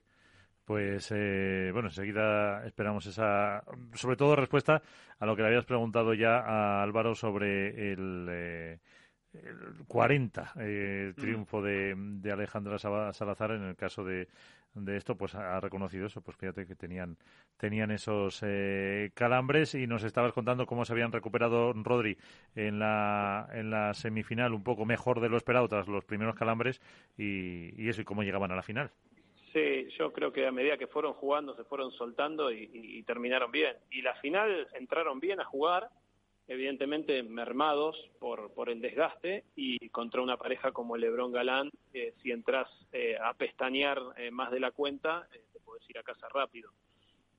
lo teníamos claro, pero bueno, ellos también jugaron muy bien y cuando esa pareja juega bien, tenés que estar 10 para ganarles. Si no estás 10 es muy difícil sostenerles el ritmo. y, y, en cuanto a lo de Alejandra. Ale, me parece... Uy, pues volvemos a tener eh, problemas con la comunicación con, con Rodrigo. Si no, lo vamos a, a dejar. Eh, sí, Rodrigo, eh, ya te dejamos porque se nos corta. Eh, unas palabras, por lo menos, para lo de para lo de Alejandra después de 40, de 40 triunfos. Que no, me parece que Ale es una jugadora que, que se reinventó y tiene una capacidad de mejorar, de trabajar, de escuchar y una humildad impresionante. Eh, eh, por eso es lo que es en el pádel femenino y, y por eso eh, eh, consiguió los títulos que consiguió, número uno con cuatro o cinco compañeras, no, no, saqué la cuenta, pero anda por ahí. Eh, se adapta a todas las maneras de jugar, así que la verdad no, no, no, no tengo palabras. O sea, para mí es un orgullo eh, entrenarla y, vivir el día a día con, con una personalidad del pádel como es Alejandra y una jugadora que, que va a pasar a la historia. Efectivamente. Y, ya, ya, bueno, no sé si tiene Mónica una cuestión y si no la, eh, la última por mi parte. Em, tantas eh, eh, finales de las número uno, número dos, em, ¿va a ser un poco la tónica dominante este año? ¿Crees que, entre comillas, nos vamos a aburrir de, de ver estas finales? O incluso otros años en los primeros torneos siempre hay más sorpresas. Este año parece parece que no. Eh, también es una temporada larga y más si las chicas pues al final se apuntan en otro circuito, con lo que no sé cómo lo estáis planteando, cómo lo estáis viendo. La verdad que es algo que no no lo pensamos aún. Eh, nosotros tenemos puesto en la cabeza eh, tratar de jugar la mayor cantidad de domingos posible y cuando estemos en el domingo intentar ganarlo también eh, quien esté al lado o enfrente, bueno, eh, en este caso es la número dos, pero no, no, no, no se piensa eso. Eh, yo creo que ellas demostraron que a la número dos le pueden ganar eh, más de las que pueden perder. Eh, entonces creo que ahí generan una, una tranquilidad, entre comillas, ¿no? Y, y, una seguridad de saber que si juegan bien, lo pueden ganar el partido. Eh, también es verdad que como está el padel hoy en, en tres torneos puede haber cambios. Como dijiste vos, si las chicas llegan a arreglar el otro circuito y se agrandan los torneos, el año va a ser largo. Por lo tanto, eh, si vos no venís consiguiendo resultados, te empieza a pesar a medida que va pasando el año y cada vez perdés la concentración, perdés la paciencia. Y bueno, ahí es donde empiezan a caer eh, jugadores, ¿no? Que, que empiezan por ahí un año espectacular y a medida que va pasando el año, ese fastidio, esa falta de resultado, hace que, te vayas desconcentrando y pierdas partidos que no tendrías que perder.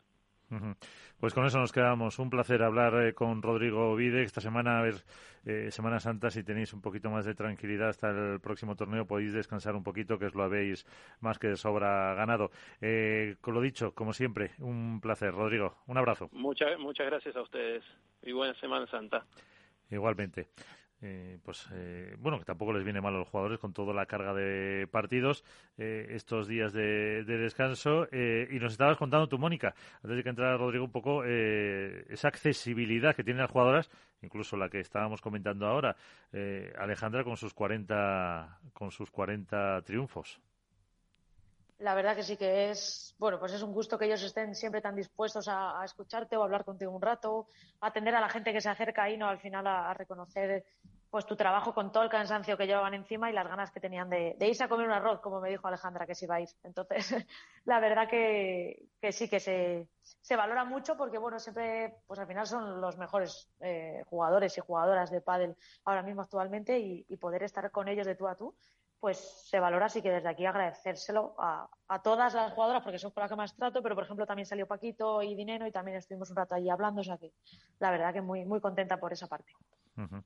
Eh, y eso se, se agradece. De, de, lo que decía Rodri, de si las chicas al final se deciden por el otro circuito, eh, no sé si alguno de los tres tenéis alguna novedad, porque la verdad mm, que mm, se está cada vez hablando menos de, de eso. El, la siguiente prueba es París o es Buenos Aires. Ahora tengo la. Es París. Es París, en Roland Garros.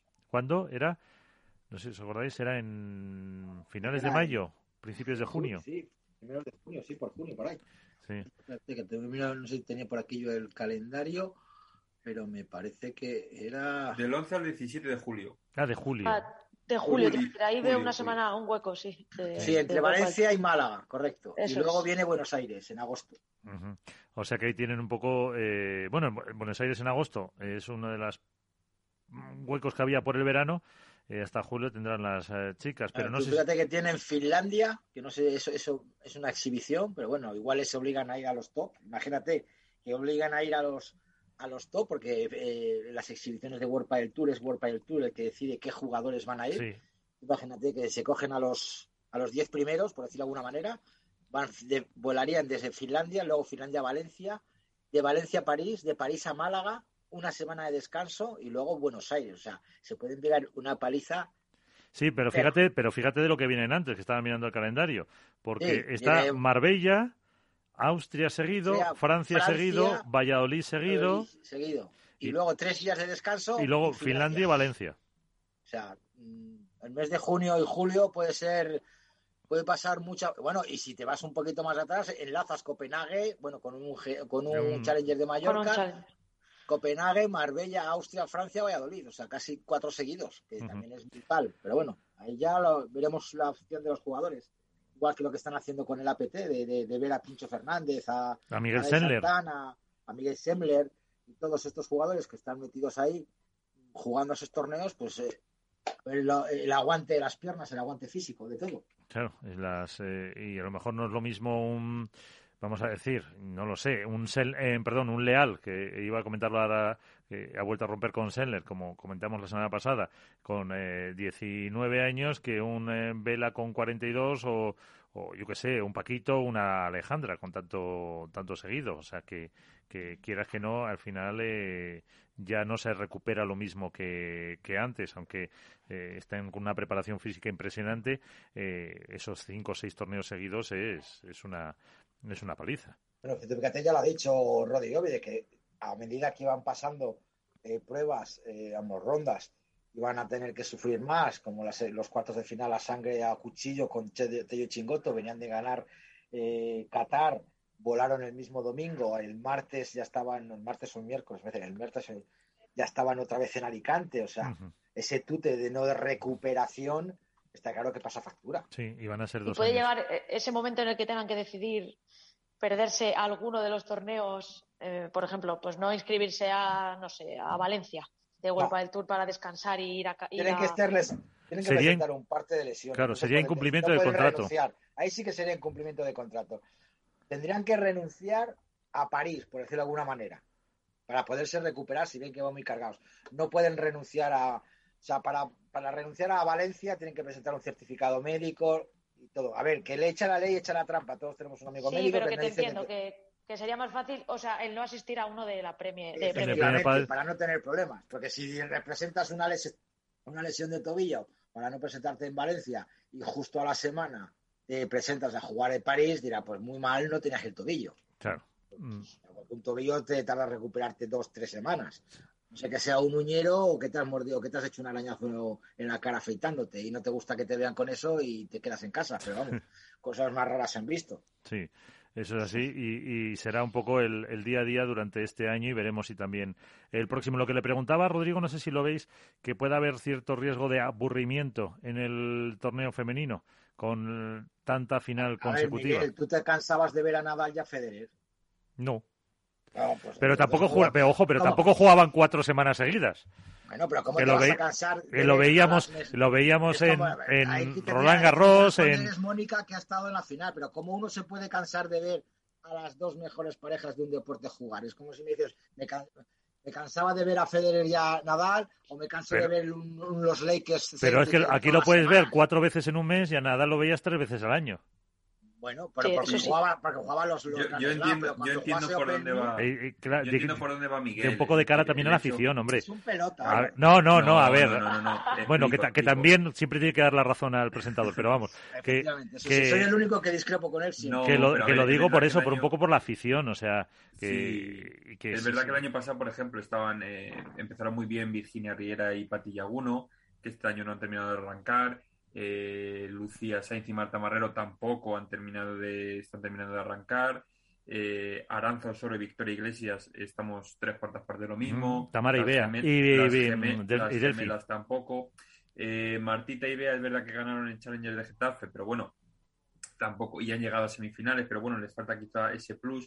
Es decir, yo creo que entre eh, lo que dice Miguel es que entre las parejas 1 y 2, eh, lógicamente hay un escalón bastante amplio respecto luego a, todas las que vienen. Luego hay un grupo de 3-4 parejas que pueden estar ahí, que en semifinales se intercambian posiciones. Delphi y Tamara tampoco, eh, yo creo que, que Tamara todavía obviamente no es al 100% de su lesión, entonces todavía le falta un poquito eh, ese crecimiento. En ese segundo, ya casi tercer escalón, pues Eli y Carol pueden dar alguna sorpresa en algún momento, pero complicado. Eh, quizás Sofía Araujo y Lorena Rufo también, pero son parejas a las que todavía les falta. Y, yo, sobre todo, abogo porque por Lucía y Marta y, y Delphi Tamara den ese pasito quizá, quizá para arriba y, y puedan copar algún, alguna final. Pero vamos, yo creo que de momento en los próximos por lo menos dos, tres torneos, eh, salvo sorpresa mayúscula, la cadencia va a ser la misma.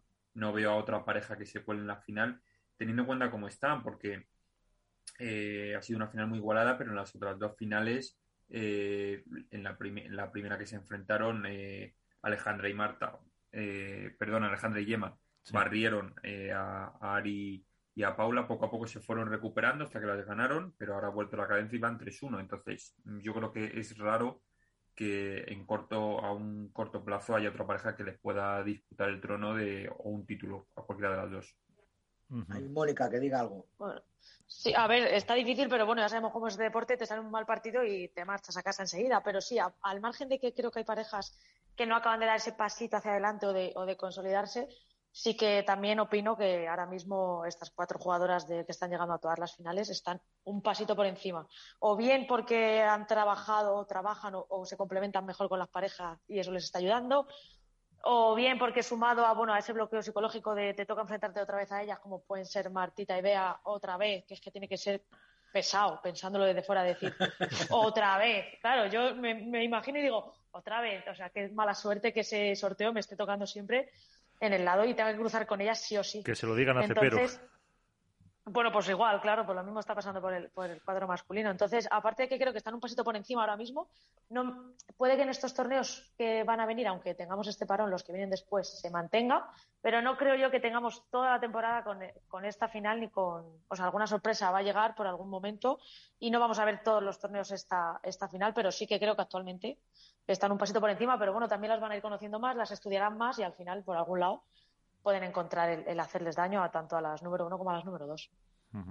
Y en chicos también tenemos esas dos parejas con un pasito por encima. Hoy más. Eh, yo lo veo más abierto. yo, también lo veo más abierto. Pero... Yo lo veo un poquito más abierto. Ten en cuenta que Sancho y Tapia ya, ya han ganado a, a, Lebron y Galán. Sí, y, y Vela y Coello. Vela y Coello. Entonces hay parejas que ya, ya han ganado a los número uno y que han llegado a, a finales. Además que hemos tenido cuatro torneos, ¿no? En Miami, Vela, Vela, Miami, Vela y Coello. El siguiente me parece que fue el que ganó Sancho y, y Tapia. Y Tapia. el siguiente, Paquito y Sí. Y ahora Juan o sea, cuatro finales. Y si ponemos el de Qatar, otra más para Paquito. Otra más para Paquito, me refiero, eh, hablando del circuito World del Tour, cuatro finales, cuatro campeones. Luego, por tanto, está mucho más abierto el cuadro masculino que el de femenino. Que sí, que el único extraño, por decirlo de alguna manera, ha sido la erupción de Vela y Cuello en, Miami, pero el resto están ganando una de las top cuatro, por decirlo de alguna manera, que es lo normal hubiera faltado, por decirlo de alguna manera, la guinda de Stupa y Alex, que bueno, por, desgracia no lo vamos a ver, pero yo lo veo mucho más abierto. Que ahora a lo mejor lo que dice Álvaro, viendo el juego que están haciendo Lebron y Galán, y Paquito y Dinero en Qatar y tal, puedan a lo mejor ahora haber dos o tres torneos en que veamos a la 1 y 2, sí, pero que podemos ver más sorpresas también. Yo espero también la llamada a la puerta de Tello y Chingota también. ¿eh? Yo creo que aquí depende, va a depender mucho, eh, al final, en una temporada tan larga, del tanque de gasolina. Yo creo que ahí eh, Galán y Lebron, por su juventud, eh, por el físico que tienen, porque recuperan mejor al final que el resto, yo creo que al final van a, van a terminar marcando la pauta. lógicamente, Vela siempre va a estar ahí, pero yo creo que al final, a lo mejor, salvo renuncie a algún torneo, la temporada se le puede hacer demasiado larga. A Sancho quizá también. Eh, y de hecho ya lo hemos visto tanto a Sancho como a Vela que han pedido eh, perdón por no, por no estar al nivel de sus compañeros respectivos, tanto de Tapia como de Coello. Yo creo que al final, y lo hemos visto ahora también en, Paquito y, Martín, se les ha hecho muy larga dos semanas eh, con viajes, torneos y demás, y yo creo que eso al final es lo que va a inclinar la balanza hacia un lado hacia otro. Yo por ahí creo que Galán y Lebron son los que tienen las de ganar y al final esto se, no se pausará, pero se regulará un poco y ellos serán los que terminarán sobresaliendo, que obviamente el resto de parejas también pueden ganar alguna, eh, pero lo veo, lo veo complicado a largo plazo si, si sumamos todos los torneos de World Padel Tour con los de Premier Padel. Ya te digo, viaje y mucho desgaste, porque al final esto es una temporada en la que se va a entrenar muy poco, va a haber pocas cosas que puedan corregir entre un torneo y otro porque no hay margen, más que a lo mejor de probar la pista uno o dos días antes de competir. Y por ahí lo veo complicado que puedan si empiezan a ganar Garland y Lebron, que salvo que cambien mucho las condiciones también de la pista y demás, veo complicado que a la larga por físico, que es yo creo que lo que va a decantar esta temporada, les puedan, eh, les puedan ganar muchos torneos. Ahí, ahí puede, puede ser una de las claves. Y, y entonces, por lo que decís, al próximo que es Bruselas, que es a, primeros de, de mayo, eh, puede haber nuevas sorpresas, porque a lo mejor llegan más descansados los eh, Belasanio. No, pero fíjate, ahora mismo estaba viendo una publicación que ha hecho esta mañana Paquito Navarro, levantándolo el dedo diciendo solicito descanso de un par de días para cargar las pilas, pero sin relajarse. Vamos muy bien, pero queremos mucho más. O sea, él mismo, lo que nos ha dicho Rodri, reconoce el cansancio acumulado de estas tres semanas y que necesitan un par de días de descanso. La gasolina es fundamental y, hay que recuperarse de, todo el esfuerzo de viajes, hoteles y, toda esa cosa que, que, lleva a ser un profesional del pádel. Esta semana sí, yo creo que agradecen, agradecen este parón, este parón en abril. Hombre, ya te digo. Sí, que va a ser de los pocos que van a, tener sí, ya. Sí, a decir, porque el verano ya se les, va a poner bastante complicado con el tema de, los de Premier Padel, a los chicos de momento. Eso seguro, seguro que sí, cuando se conozcan las nuevas eh, pruebas. Pues yo no sé si tenéis alguna apunte más que queráis eh, decir de lo que ha sido el torneo de Alicante. Esperaremos a ver eh, qué pasa en Bruselas. Tenemos todavía la semana que, que viene, incluso la siguiente, para, para decidir, para hacer esa porra de lo que puede pasar y también eh, si conoceremos esas eh, no sé si hay que hacer la porra en este caso para ver con quién con quién se van Estupa y, y Estupa y Alex. Ahora tenemos dos semanas de descanso de, torneos. Por eso, por eso. pero también es, hombre, si tienes que romper, si tienes que romper es el momento si, estás, si estás dudando, si estás con, con, que sí, con que no, que no estoy a gusto, eh, viendo el calendario es eh, ahora, no vas a romper cuando tienes tres semanas seguidas. Miguel, me cojo dos semanas de descanso. Tía, en el cuadro femenino ha habido bastantes roturas por en el número 30 o el número 40, número sí, Mari Villalba, ¿no? El ranking, e, efectivamente, una de ellas. Ha habido como, si mi cálculo no fallan, hay ocho parejas, por lo menos, que ahora mismo se han roto de, ese rango del ranking. Pero como tú dices, es un, buen momento porque al final tienes dos semanas para, de adaptación y encima estas parejas que suelen empezar bastante antes eh, la competición con la fase previa. Pues fíjate. Eh, Mira, no tenía ni idea de lo de Mari Carmen Villalba. Sí, eh, con Bárbara Las Heras estaba. no, perdón, con Bárbara no, con Esther. Con, Esther con Canillas. Eso, es que no me lees, Iván, no me lees, ¿eh? Bárbara está con Verónica, que por cierto, cuidado con esa pareja. Sí. ¿Quién? Eh, ¿Mari? Vero, Vero y Bárbara Las Heras. No, no, un parejón. Han hecho semifinales, están, están haciendo un están haciendo un año espectacular. El juego de Bárbara Las Heras, que no es muy espectacular, por decirlo de alguna manera, esa sí que puede ser una derecha base de meter bola, de volea, bandeja, volea, bandeja, y la irrupción de Vero Virseda en el cambio en los últimos dos, tres años ha sido realmente brutal, tanto en el aspecto físico como, en el aspecto agresivo. No era una jugadora agresiva, ahora sí es una jugadora muy agresiva en la red y en el remate. Eh, a mí me recuerda muchísimo, salvando las diferencias, el juego con Gemma Triay.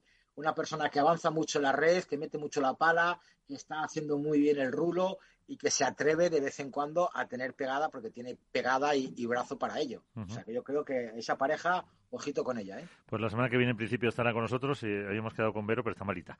Así que se recupere en esta Semana Santa y hablaremos. Así que, señores, que aquí lo dejamos. Eh, muchísimas gracias y que paséis unos días eh, tranquilitos y de descanso el que pueda. Pues que... los que podamos, pues iremos a la playa y veremos un poquito de. Los que tengamos que trabajar. Para tener información y, a ver más cositas de pádel, a ver qué, qué, noticias nos llegan de aquí al martes que viene. Muy bien, hasta la próxima, chicos, gracias. Hasta la próxima. hasta luego.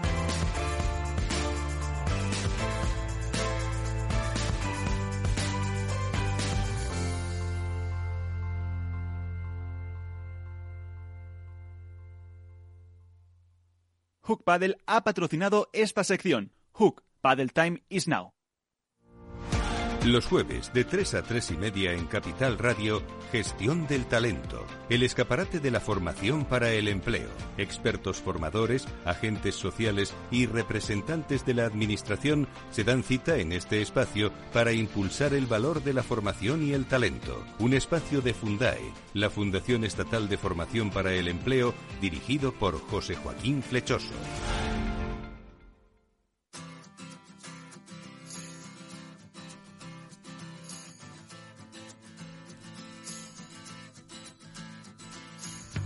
Nos vamos, ponemos punto y final a un programa más de estos padres que hemos eh, repasado lo que sucedió en el torneo de Alicante con Rodrigo Bride, con el entrenador de las número uno en categoría femenina, Alejandra Salazar Geometría, y con el entrenador también de la número dos en categoría masculina, Paquito Navarro y Martín Dineno. Hemos hablado de APT Padel Tour con Óscar eh, Soler, director de comunicación y eventos de Monte Carlo International Sport, con eh, Iván Hernández, con Álvaro López y con Mónica Montes. Hemos eh, debatido de toda la actualidad, así que nos vamos. cuídense, jueguen mucho, pasen unos días felices y hasta el próximo programa hoy con Alberto Coca en la parte técnica. Les saluda Miguel San Martín. Adiós.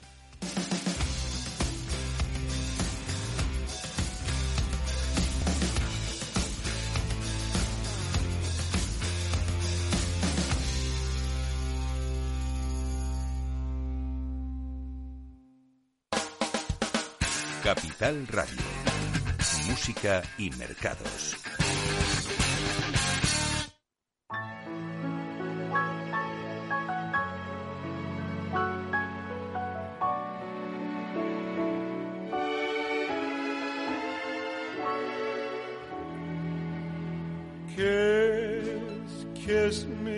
Say you miss, miss me, kiss me, love, with heavenly affection.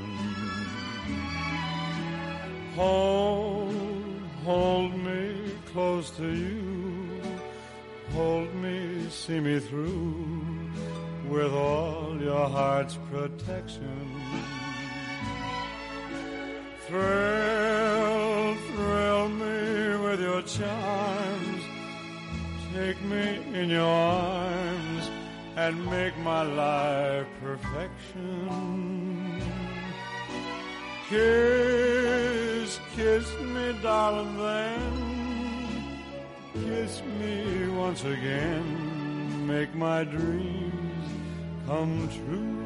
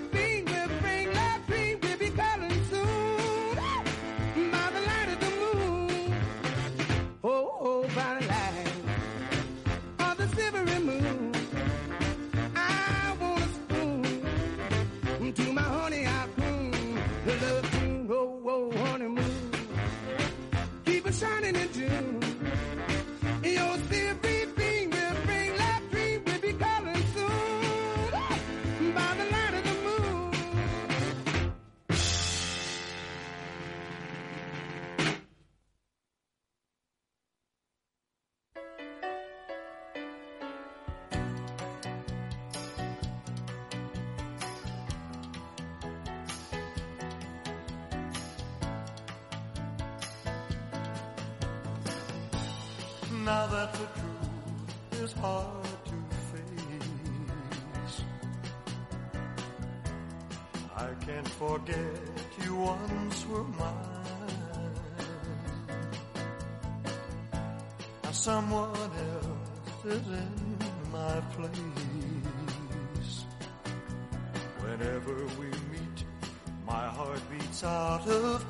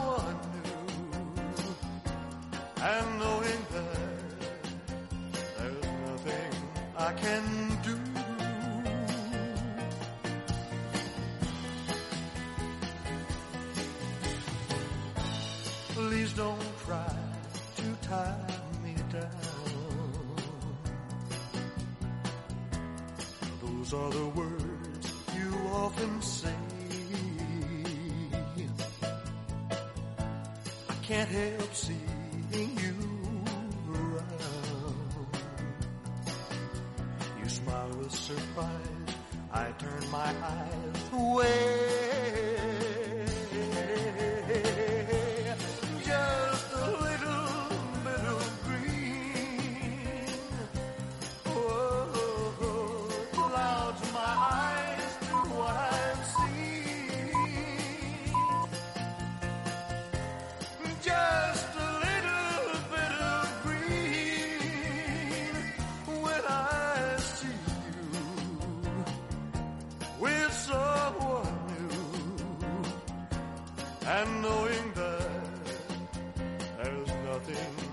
can do.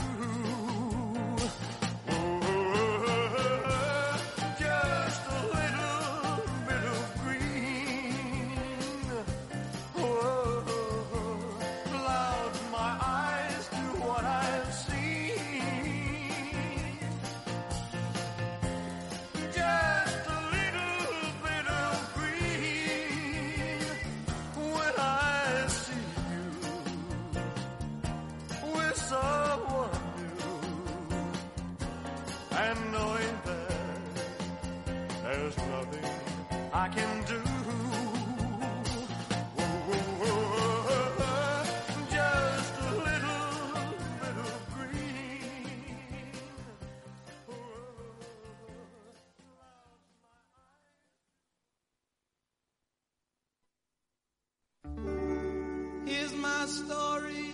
It's sad but true. It's about a girl that I once knew. She took my love, then ran around with every single guy in town.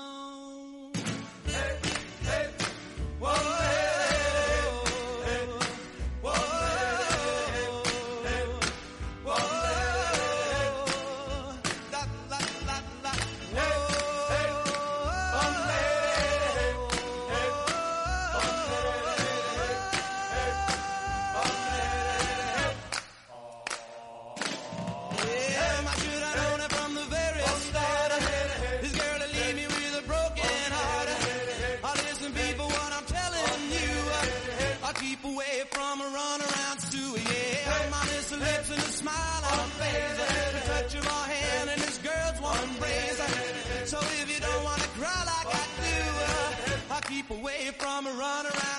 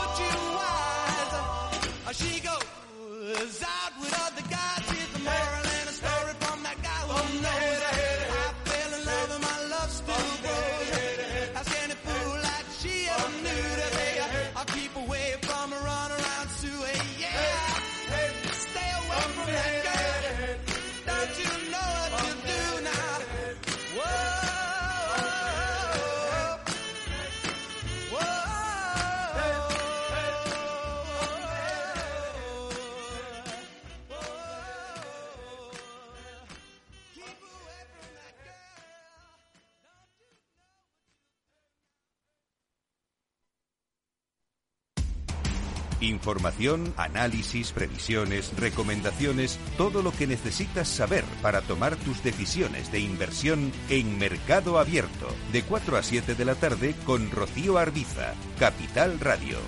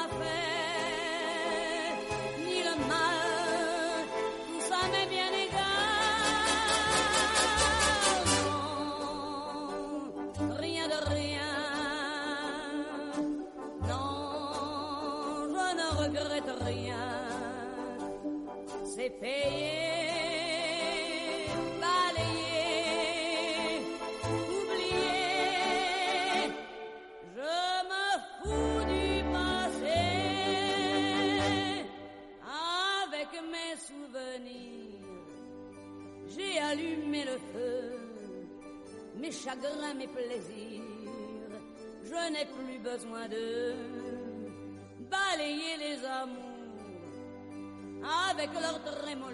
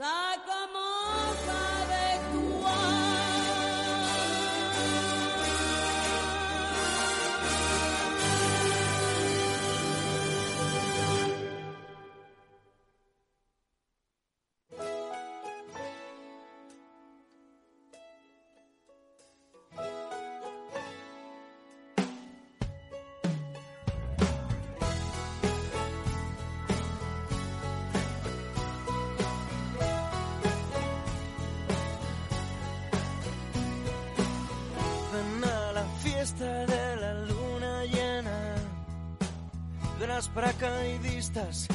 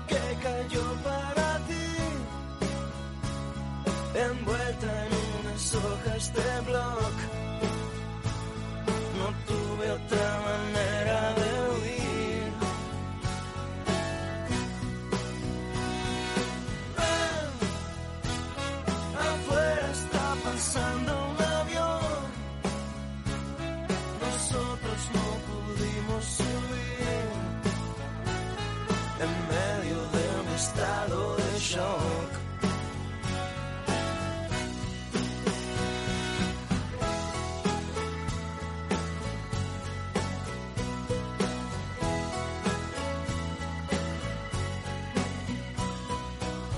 Ven a la fiesta de la luna llena. Se abría una autopista en medio del verano. Un, dos, tres, cuatro y sonará la orquesta de pájaros mojados. Ten la estrella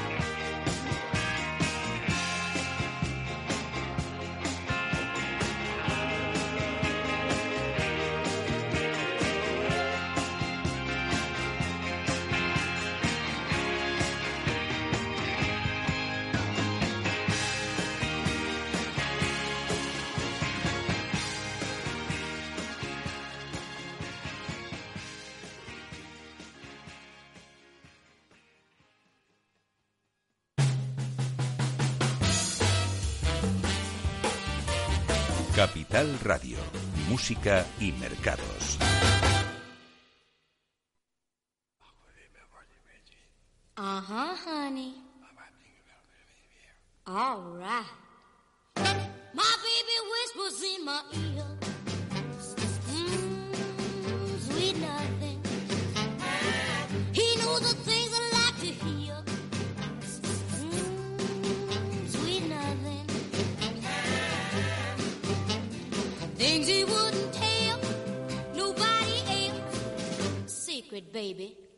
to myself.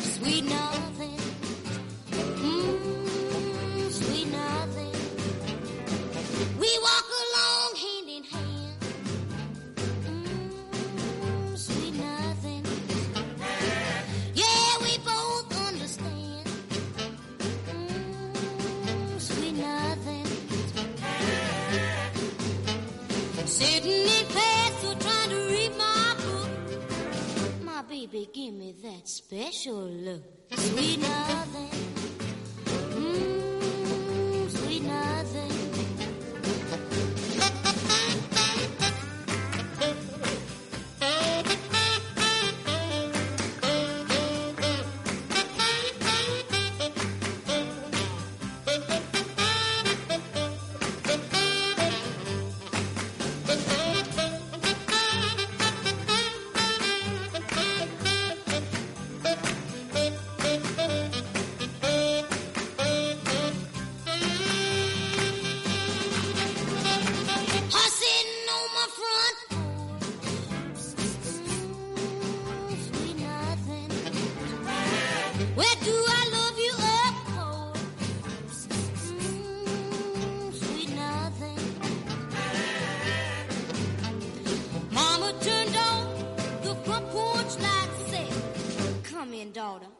enough for the night.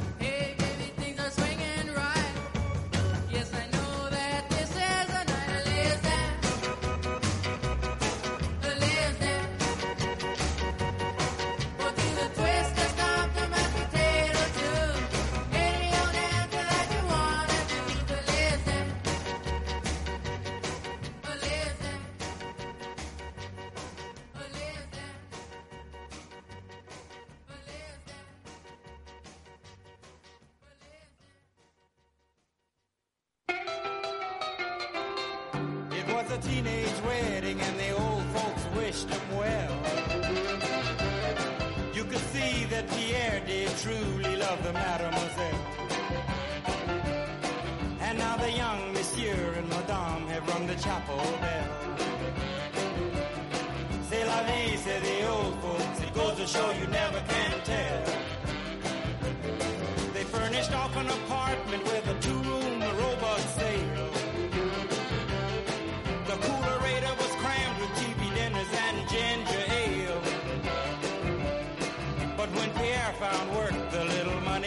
worked out well. C'est la vie, say the old folks. To show you never can tell. They had a hi-fi phone, oh boy, did they let it blast. 700 little records, all rock, rhythm, and jazz. But when the sun went down, the rapid tempo of the music fell. C'est la vie, say the old folks. Goes to show you never can tell. They bought a souped up jitney, was a cherry red 53. And drove it down to Orleans to celebrate the anniversary. It was there where Pierre was wedded to the lovely mademoiselle. C'est la vie, say the old folks. Goes to show you never can tell.